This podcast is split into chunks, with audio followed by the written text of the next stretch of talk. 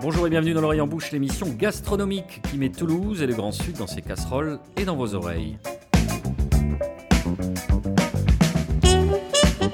Il n'est pas interdit de penser qu'un jour prochain, nous retrouverons un temps de saison. Et lorsque la pluie et l'humidité ne seront plus qu'un mauvais souvenir, lorsque la chaleur nous accablera, nous aurons à cœur de nous sustenter dans la joie et la bonne humeur avec des recettes exaltant la fraîcheur et le bonheur d'être ensemble.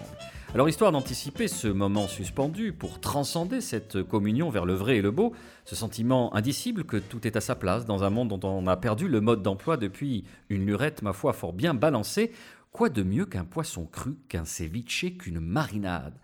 Alors c'est un bataillon de chroniqueuses et chroniqueurs aguerris qui s'est aujourd'hui porté volontaire pour vous donner quelques astuces et recettes qui susciteront un frisson d'admiration non feinte dans le parterre épars et clairsemé des quelques amis qu'il vous reste, ne nous l'aurons pas, chères auditrices. Avec le chef Nicolas Brousse, le ballon est allé dans le zig et lui est allé dans le zag. Vous allez comprendre dans quelques instants. Marina Bonour, fidèle à son aptonyme, est une spécialiste des marinades et des petits trucs qui se boivent avec. Florence Grimm, en bonne épicière fine et moderne, vous apprendra l'art subtil de la découpe des poissons fumés. Enfin, Nicolas Rivière est tout à la fois un journaliste, un homme orchestre et l'Indiana Jones des révolutions palatines. Il a condescendu à partager ses recettes préférées. En fait, bon, il a un petit peu triché, vous le verrez dans quelques instants. On va commencer avec euh, vous, Marina. Marina, on fait une émission sur le poisson cru, on fait une émission sur les tartares, on fait une émission sur le ceviche. Et là, en installant le matériel et la technique, fait, moi, de toute façon, je déteste le ceviche. Ben oui, pardon. oui, enfin après, c'est pas le ceviche en tant que tel que je déteste, mais c'est vrai que c'est quand même un plat, donc il faut le rappeler, d'origine péruvienne. Enfin, on pense que ça vient de là parce qu'on n'a pas vraiment euh, euh, des écrits qui le confirment. Mais en tout cas, effectivement, c'est un tartare en fait de poisson euh, principalement blanc en règle générale. c'est quand même des cubes assez gros, plutôt de 1 cm sur 1. Euh, contrairement à un tartare de bœuf ou de poisson que nous on pourrait faire en France. Et euh, le principe, comme tout tartare au carpaccio, euh, il faut quand même un élément de cuisson, donc qui va être le citron. Donc beaucoup de citron vert, bien évidemment. Et pourquoi j'aime pas ça? Mais parce qu'en fait, au Pérou comme au Mexique, ils adorent une, herbe que moi j'en ai en horreur, c'est la coriandre. Et donc c'est vrai qu'un ceviche en tant que tel, on va retrouver beaucoup de coriandre, un peu de piment aussi pour relever, parce que c'est des pays qui aiment bien ce côté assez pimenté. Et quelques poivrons aussi euh, typiques euh, euh, de la région du Pérou, du Mexique, voilà, d'Amérique latine et centrale. On n'est pas obligé de mettre forcément de la coriandre. Hein. Non, on n'est pas obligé. Moi, c'est vrai que du coup, ben, je le remplace par soit du persil, bien évidemment, de la ciboulette, ce genre de choses. Et puis après, on peut twister aussi avec des, avec des aromates un peu plus puissants comme l'estragon. Qui vont donner un peu plus de fraîcheur et peut-être un peu plus de peps à votre tartare ou, ou. Alors, vous avez donné une notion qui est importante, c'est la, la, notion de cuisson alors on la met, euh, vous l'entendez, chères auditrices, euh, entre guillemets, puisque ça ne cuit pas littéralement, mais on a besoin de cette acidité pour transformer le poisson pour que ce soit. Bah effectivement, déjà ça va préserver euh, le poisson et puis ça va casser un petit peu les chairs, donc les rendre un peu plus tendres. on appelle ça une marinade, une marinade pardon, instantanée. Ça veut dire qu'en fait, elle, le but c'est de donner quelque chose de cuit rapidement, contrairement à une marinade qui va être pour mettons le le, le bœuf bourguignon, ce genre de choses, où là, on va avoir une marinade beaucoup plus longue pour ramener plus de goût.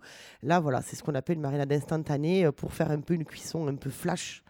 Euh, du poisson tout en gardant le côté cru à l'intérieur. Alors pour ces recettes de cru, vous avez dit pour le ceviche on privilégie les poissons blancs et puis un peu plus largement pour les tartares. J'aimerais qu'on parle un petit peu des, différentes variétés et que ce qu'on privilégie en fonction des recettes.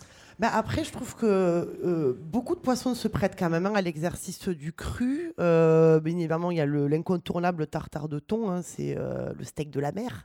Donc, tout comme un, steak tartare de bœuf, on peut s'amuser justement à faire presque les mêmes assaisonnements. Donc, ça, ça peut être très agréable.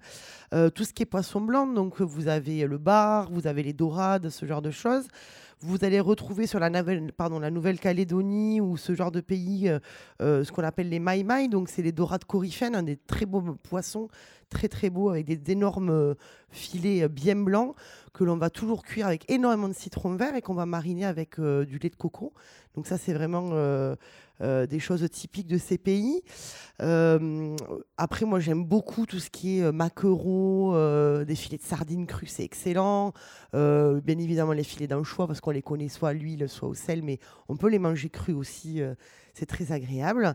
Et il y a aussi la morue. Donc elle, elle va être, bah, c'est le cabillaud qui va être cuit par le sel, mais quand on le dessale très longuement, on peut l'utiliser cru, euh, principalement maintenant dans ce qu'on appelle l'esquechada, qui est euh, la spécialité euh, catalane de, morue crue avec un peu de piment, un peu de tomate, beaucoup d'huile d'olive et de l'ail. voilà. Donc beaucoup de poissons se prêtent Nicolas, euh, vous avez triché, vous avez lorgné dans l'assiette de votre voisin, à savoir Michael Lecumberi. Il vous a, alors qu'il ne peut pas être avec, euh, avec nous euh, malheureusement parce qu'il est, il a été affecté d'une parasitose en mangeant du, poisson cru, mais on pense à lui. Nicolas, Michael vous a transmis des recettes. Oui, et notamment une recette de ceviche. Alors il récuse un petit peu le terme de ceviche parce que c'est vrai qu'il agrémente le poisson un petit peu à sa manière, comme il le fait d'une manière générale dans sa cuisine. Lui, il préfère utiliser le mot de crudo de poisson.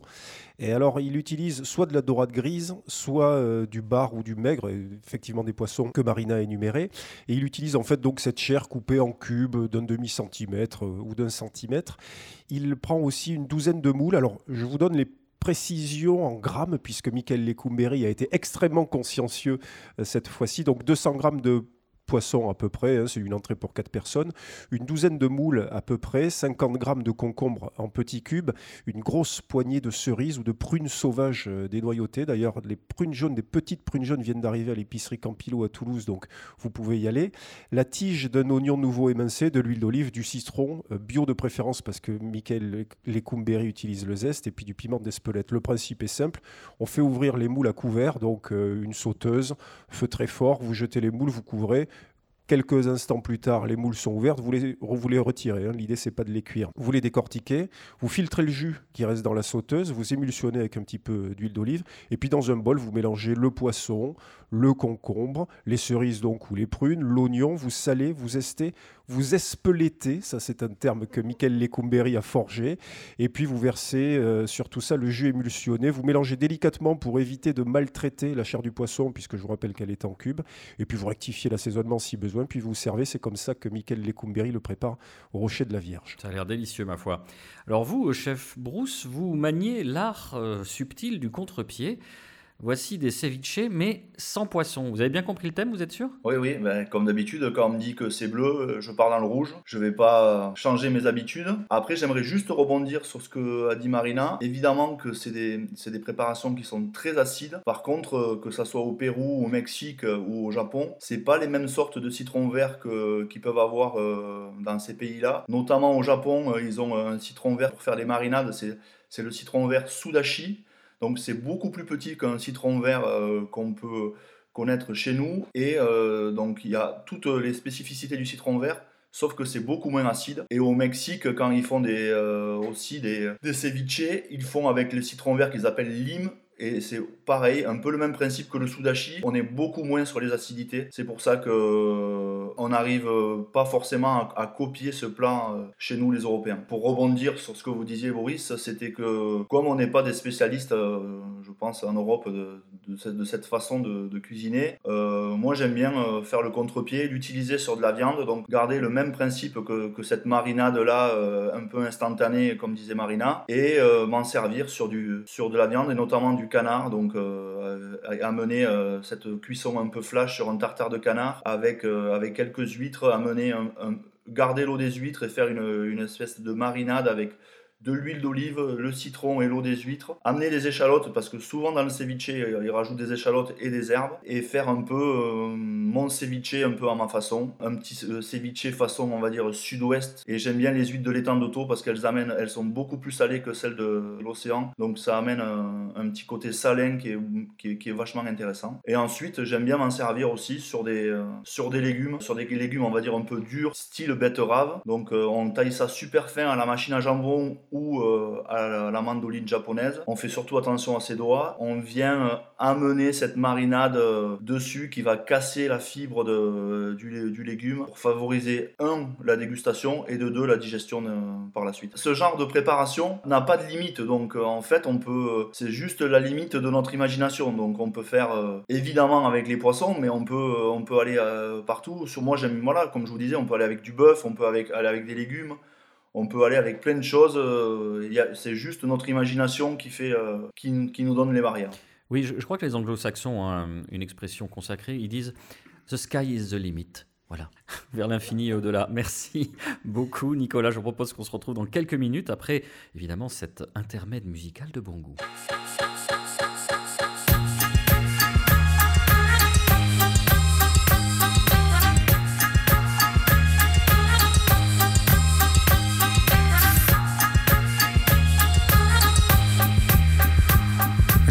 De toi qu'un amour au moins égal à celui que je te porte. Ouh, tu me fais mal à la tête avec ton calcul infernal. Moi, je ne veux pas marchander. Et puis, je ne sais pas mesurer mes sentiments.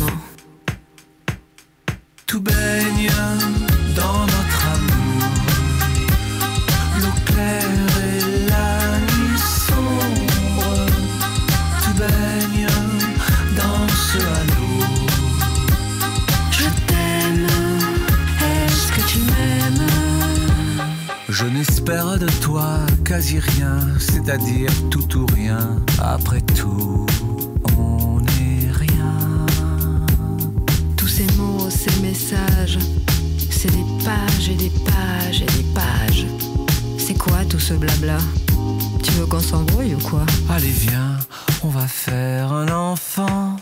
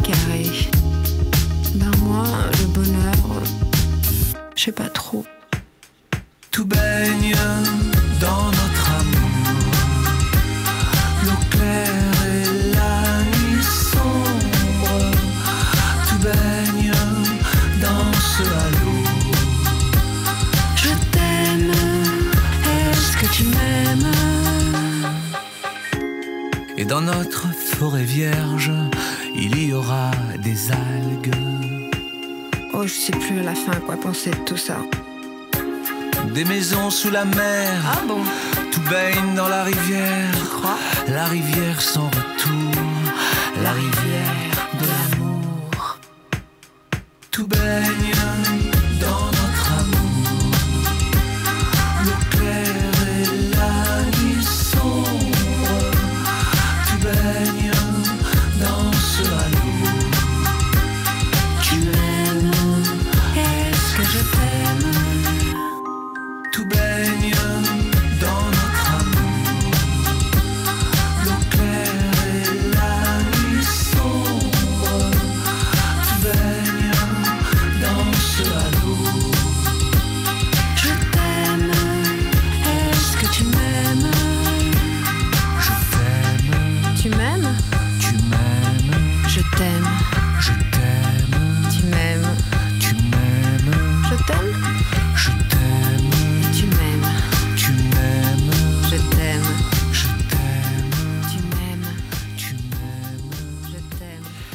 d'être fidèle à l'oreille en bouche, l'émission gastronomique qui parle la bouche pleine. Cette semaine, nos papilles sont stimulées par le poisson cru, le ceviche, les marinades. On revient avec vous, euh, chef Nicolas Brousse, pour parler un petit peu euh, d'approvisionnement. Comment on choisit son poisson? Avec l'œil de l'expert, dites-nous tout. Encore plus quand on fait du poisson cru, il faut surtout, surtout faire attention à la fraîcheur. Il faut privilégier le circuit court, vraiment, euh, vraiment il faut éviter les, poissons, euh, les thons euh, style albacore décongelés. on ne sait pas trop comment ça a été pêché et comment ça a été ramené jusqu'à chez nous. Il faut faire évidemment confiance à son, à son poissonnier, mais il y a deux, trois, on va dire deux, trois marqueurs la vivacité de l'œil du poisson, il faut qu'il soit vraiment bombé, les ouïes vraiment rouges et on va dire, la bague anale bien serrée. Donc déjà, ça, c'est les trois, c'est les trois marqueurs pour de fraîcheur d'un poisson. Et le dernier, c'est la, la, il faut qu'il soit vraiment raide. Donc il faut que quand on attrape la tête, il faut pas que le, le poisson fléchisse vers le bas. Il faut qu'il soit vraiment raide comme la justice, que la, que la queue soit bien raide sans faire de jeu de mots. Marina, c'est difficile de passer après ça à d'autres conseils de pro? Il y a pire. Euh, s'approvisionner, c'est vrai que nous, dans la région, c'est un peu peu. Enfin, alors c'est pas très compliqué parce qu'on est quand même qu'à 2 heures de la Méditerranée ou 2 heures et demie de l'Atlantique, donc ça va, on n'est pas la pire des régions. Euh, une chose est sûre, c'est qu'on évite d'y aller le dimanche pour chercher du poisson frais parce qu'il n'y a pas d'arrivage le dimanche matin, comme il n'y a, pas de pêche, il n'y a pas de crier, donc ça c'est quand même très important. Euh, marché Victor Hugo, bah, je prêche un peu pour ma paroisse. Euh, euh, le mardi matin, c'est très bien, parce qu'en fait c'est les criers du lundi qui arrivent dans la nuit du lundi au mardi, donc du coup c'est vraiment très frais. Et là pour le coup, des poissons raides comme la justice, il y en a plein. voilà, et effectivement, comme disait Nicolas, c'est bien joli de faire des tartares de thon, mais enfin, le thon de Méditerranée, c'est un peu, euh, ça diminue comme peau de chagrin.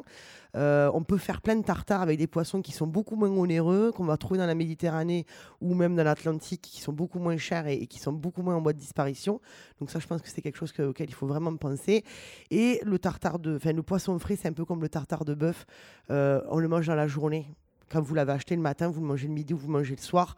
Vous n'attendez pas le lendemain pour le, pour le cuisiner. C'est dommage parce que du coup, on perd euh, en qualité gustative et on prend un peu plus de risques euh, à tomber malade. Donc voilà, dans la journée, c'est important. Vous savez que là, je parle au nom de tous les hypochondriaques. Donc je vais évoquer le sujet. Vous l'aviez à peine survolé, euh, chef Bruce, en parlant de congélation.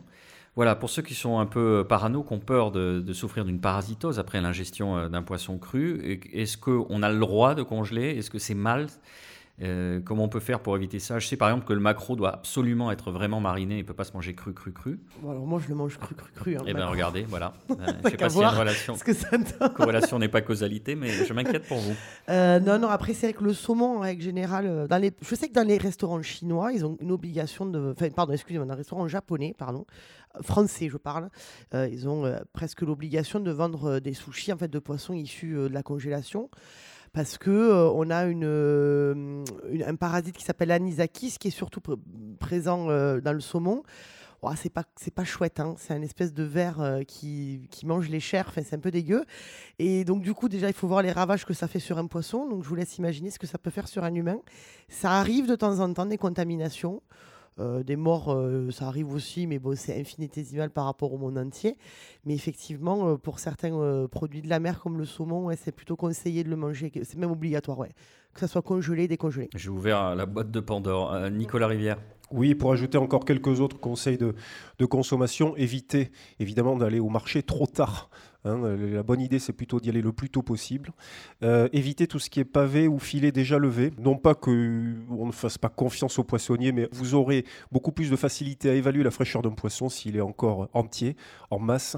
Et puis, si vous êtes vraiment euh, à cheval sur euh, les filières d'approvisionnement, vous pouvez vous intéresser à tout le travail que fait notamment l'Alliance Slow Food, l'Alliance Slow Food des cuisiniers, les prudomies méditerranéennes. Vous trouverez beaucoup d'informations pour pouvoir, entre guillemets, sourcer vos produits, puisque c'est le, le mot qu'on emploie euh, aujourd'hui. Et puis vous pouvez aussi vous intéresser au travail que fait l'association Bloom, qui milite évidemment pour des pêches de plus en plus responsables. Florence Grimm, vous, vous êtes une professionnelle du saumon mais fumé. Alors vous allez nous, donner une, astuce pour le couper comme un pro. C'est pas si facile. Hein. Là, il faut tout le monde peut s'y coller, mais on peut s'y coller, mais on fait plus des escaliers que des tranches de saumon quand on n'a pas l'habitude. Hein. Donc, euh, je pense que là, vraiment, par contre, je, veux dire, c'est un métier. Quoi. De trancher du saumon, c'est vraiment un métier. Alors après, si on ne veut pas s'embarquer dans quelque chose de compliqué, puisqu'on va faire un steak plutôt qu'une tranche de saumon, moi, je pars du principe qu'il faut couper sur la partie euh, large du filet. Et là, on fait euh, un petit pavé. Et je pense que là, c'est plus simple de faire ce petit pavé épais de se lancer dans de la tranche qui va être un escalier en escalier, qui va finir par un tabouret et qui est absolument immonde dans une assiette. Euh, voilà. Après, bien sûr, le couteau à saumon, et puis surtout, ben, le couteau, c'est la base. Mais après, 50% du, tranchage, c'est l'affûteur. Donc euh, voilà, il faut que ça soit affûté régulièrement. Moi, j'affûte toutes les semaines mes couteaux à saumon. Il n'y a pas de secret, c'est que ça. Oui, ce qu'on ne dit pas, c'est qu'à l'instar des moines du temple de Shaolin, vous avez 7 ans d'apprentissage et que vous devez arriver les yeux bandés à couper un saumon, quelle que soit son origine. Alors, je n'ai pas 7 ans d'apprentissage, j'en suis à ma 19e année, cher Boris. Donc euh, voilà, mais j'ai commencé en faisant des steaks. Certains de mes, mes, plus anciens clients se souviennent que je leur faisais des steaks. Et ben, je suis passée par un apprentissage à la maison Bartouille, hein, qui tranche tous ces saumons à la main, ce qui est absolument euh, je pense qu'ils doivent être les seuls à faire ça. Partout, on tranche avec euh, un couteau électrique. Voilà, donc j'ai passé une matinée à massacrer des saumons. Et euh, il, fallait qu'ils en veuillent de l'épicerie moderne. Et voilà. Et puis bon, bah, maintenant, c'est le jazz c'était acquis. Mais c'est pas facile, non, c'est quand même pas facile. donc plutôt que de massacrer, faites un petit pavé, c'est beaucoup plus simple. Et puis en bouche, on a un petit peu plus de mâche, donc c'est quand c'est un petit peu épais. C'est différent de la tranche. Merci Florence. Nicolas, vous aviez encore euh, deux, trois petites recettes. Oui, alors on a parlé beaucoup de poissons, mais on peut faire aussi ceviche, marinade, etc. avec des fruits de mer de diverses sortes et évidemment les moules.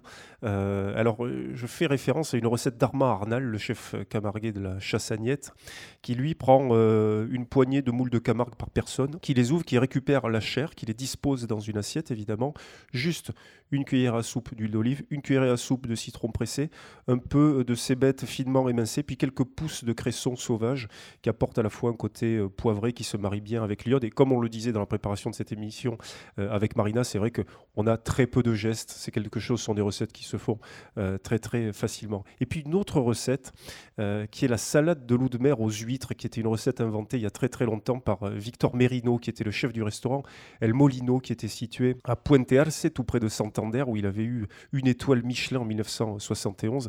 Euh, Victor Merino, qui a disparu euh, il y a plus de 30 ans dans un accident de la route, était considéré comme l'un des chefs de file de la nouvelle cuisine espagnole, par comparaison évidemment à la nouvelle cuisine française. Il avait euh, notamment cuisiné pour l'immense écrivain qui était Manuel Vázquez Montalban, l'inventeur de Pepe Carvalho qu'on avait évoqué dans une précédente émission. Et Montalban lui a rendu hommage dans son ouvrage Recettes immorales, hommage évidemment à sa recette de la salade du loup de mer aux huîtres, pour laquelle il vous faudra un kilo de loup, une douzaine et demi, et puis du citron, de l'huile d'olive, du vinaigre et du sel. Vous videz euh, le loup, vous le débarrassez de sa peau et de ses arêtes. Vous enveloppez la chair dans du papier aluminium que vous placez au frigo pour pouvoir raffermir la chair afin de pouvoir ensuite en couper des fines tranches. Une fois que ces tranches sont coupées, vous les faites macérer dans le citron, l'huile, le sel et le vinaigre. Vous ouvrez les huîtres, vous disposez sur les tranches de loup les huîtres que vous venez d'ouvrir. Et effectivement, comme l'a suggéré Nicolas Brousse dans une recette qu'il a évoquée dans la première partie de cette émission, vous gardez l'eau des huîtres et vous arrosez le loup avec cela. Voilà, c'était euh, la salade de loup de mer aux huîtres de euh, Victor Merino. Miam miam. Florence, vous souhaitez réagir Alors moi, je pense qu'il y, a un ingrédient dont on parle assez peu depuis, depuis, depuis quelques minutes. Là, euh, il ne faut pas oublier le poivre parce qu'aujourd'hui, on a pléthore de variétés de poivre. Et moi, je pense qu'aujourd'hui, on peut partir. on parle de citron, on parle d'huile d'olive, mais bon, on peut aller aussi, bien sûr. moi, je dis sur une huile de sésame bien toastée, c'est sympa. Et puis après, bah, ce qui va faire la différence, c'est les poivres. Alors que vous partiez sur un poivre qui soit sur une saveur d'agrumes. Évidemment, le timut, c'est à la mode, mais on peut aller sur un Sichuan, on peut aller sur un poivre sancho. Là, on est complètement sur de la citronnelle. Euh, on peut aller sur un poivre, un compote blanc, on va être sur de l'eucalyptus, donc ça peut être très sympa. Et là, je crois qu'il ne faut pas hésiter parce qu'il y a aujourd'hui pléthore de variétés, de bonne qualité. Et là, vraiment, on va amener euh, la diversité euh, en termes de saveur et de goût. Merci Florence. Marina, on termine avec vous et le fameux carnet de vigne. L'Italie que nous avions évoqué la semaine dernière vous a inspiré, vous nous avez dégoté un petit vin bien sympatoche. On revient en Italie. on va faire un petit tour en Émilie-Romagne. Donc, c'est euh, sous l'ourlet de la botte italienne. Donc, on est au nord de l'Italie, en dessous du Veneto. Grosso modo, on englobe un petit peu la Toscane. Et en fait, euh, on va parler d'un, je vais parler d'un vin qui se trouve pas très loin de Parme. Donc, en fait, l'Émilie-Romagne, je vous resitue juste un peu. C'est là où il y, a la Parme, donc avec le jambon. Il y a Modène avec son fameux vinaigre, évidemment.